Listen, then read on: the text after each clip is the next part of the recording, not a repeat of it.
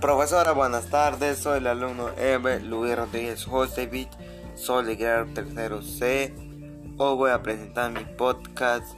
El título La alimentación saludable para vivir mejor. En esta oportunidad, mediante esta cartilla, brindaré información de cómo mantener un estilo de vida saludable a través de la práctica de actividades físicas y de una alimentación adecuada como también incluiré información acerca de las diversas de alimentos que cultiva en nuestro distrito y su nutrición con el fin de mantener una buena salud. Esta cartilla está dirigida a todas las personas y, y tienen como finalidad de generar una reflexión acerca de la importancia de mantener un estilo de vida saludable. ¿Qué es un estilo de vida? Un estilo de vida es un conjunto con comportamientos o actitudes cotidianas para mantener el cuerpo y de una manera adecuada tanto lo relacionado como la salud mental. Mantener un estilo de vida reducirá tus posibles de contraer enfermedades cardiovasculares y, nivelará tus niveles de azúcar y colesterol en, en la sangre. ¿Cómo lograr una buena alimentación? Para lograr una buena alimentación saludable es muy importante para mejorar nuestros hábitos, alimentos. Por ello voy a presentar las siguientes recomendaciones para ayudar a mejorar nuestra alimentación, aumentar los niveles de vitaminas y minerales, ingerir azúcar que provengan de fuentes de origen vegetal, tomar a diario 8 vasos de agua, reduce el consumo de los alimentos en lo alto contenido de grasas saturadas. La importancia de la actividad. La actividad reduce el riesgo de padecer enfermedades cardiovasculares, tensión arterial alta, cáncer del colon y diabetes, ayuda a controlar el sobrepeso y la obesidad. Beneficios, reduce el estrés, mejora la autoestima, alivia la ansiedad, mejora la, la relación social. Recomendaciones. Practicar un mínimo de 60 minutos diarios de actividad física moderada, caminar a un buen paso, ir en bicicleta, correr, saltar la cuerda, practicar deporte, etc. La actividad física diaria debe ser en una mayor parte de aeróbica. Señales que indican que debe cambiar tu alimentación, cansancio y falta de energía. Recomendaciones para el cuidado y producción y consumo de alimentos nativos en nuestra comunidad. Evitar el uso de, pesticidas y fertilizantes. Hacer un uso responsable de los recursos naturales y de los suelos. Promocionar los beneficios de consumir alimentos especiales si, son origen orgánico. Tecnificar el riesgo para controlar la cantidad de agua. Y finalmente, llevar un estilo de vida saludable depende de cada uno. Por ello es muy importante que reflexiones y comience a realizar distintos hábitos para mejorar tu estilo de vida. Nunca es tarde para cambiar tu estilo de vida. Gracias.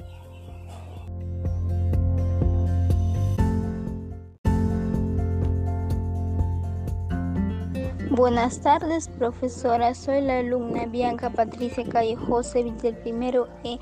En esta tarde voy a dar mi podcast titulado Prevenimos contra la anemia. Introducción. Con tan solo mencionar su nombre, anemia, sabemos que nos referimos a un trastorno en la sangre que ocasiona graves consecuencias en la salud. ¿Te has preguntado por qué en nuestro país existe en alto índice la anemia? Sabemos cómo se produce. ¿De qué manera podemos prevenir la anemia en nuestra familia y comunidad? Tranquilo. En esta oportunidad para obtener respuestas a las preguntas mencionadas, exploraremos explicadamente el problema de la anemia y reconoceremos si en la familia o comunidad se presenta este riesgo de salud para ayudar a prevenirla. Desarrollo. La anemia se debe a los beneficiencia de hierro. Debemos recordar que el organismo no produce hierro. Entonces, donde está el hierro disponible, el organismo, el organismo debe, debe ingerir hierro a través de los alimentos y este se encuentra en dos formas, hierro hemo y hierro no hemo. El hierro, el hierro hemo se halla en el alimento de origen animal y forma parte de la hemoglobina, la mioglobina y de diversas enzimas, como los citogramos, entre otros.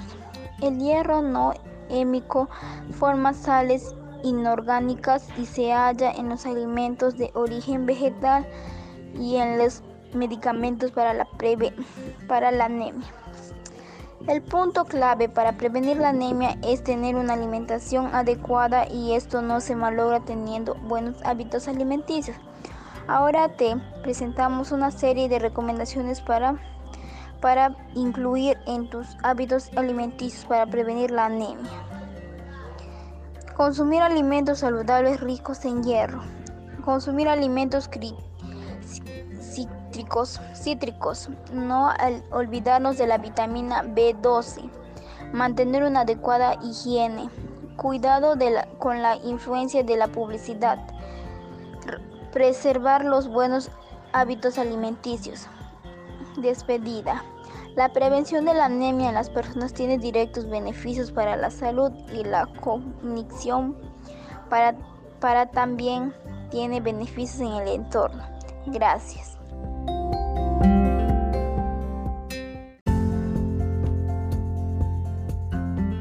Buenas tardes, profesora. Soy la alumna Bianca Patricia Calle José del primero E. En esta tarde voy a dar mi podcast titulado Prevenimos contra la anemia. Introducción. Con tan solo mencionar su nombre, anemia, sabemos que nos referimos a un trastorno en la sangre que ocasiona graves consecuencias en la salud. ¿Te has preguntado por qué en nuestro país existe en alto índice la anemia? Sabemos cómo se produce ¿De qué manera podemos prevenir la anemia en nuestra familia y comunidad? Tranquilo. En esta oportunidad para obtener respuestas a las preguntas mencionadas, exploraremos explicadamente el problema de la anemia y reconoceremos si en la familia o comunidad se presenta este riesgo de salud para ayudar a prevenirla.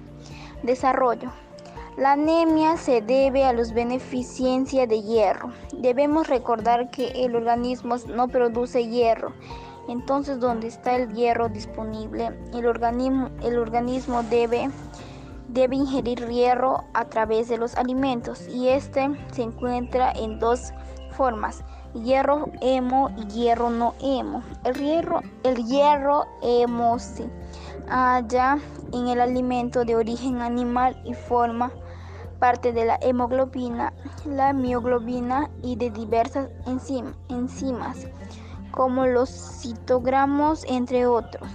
El hierro no hémico forma sales inorgánicas y se halla en los alimentos de origen vegetal y en los medicamentos para la, para la anemia.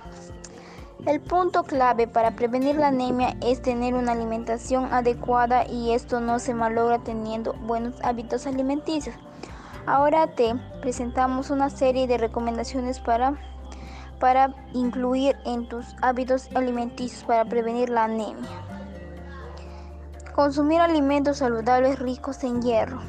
Consumir alimentos cítricos, no olvidarnos de la vitamina B12, mantener una adecuada higiene, cuidado con la influencia de la publicidad, preservar los buenos hábitos alimenticios. Despedida. La prevención de la anemia en las personas tiene directos beneficios para la salud y la cognición, para, para también tiene beneficios en el entorno. Gracias.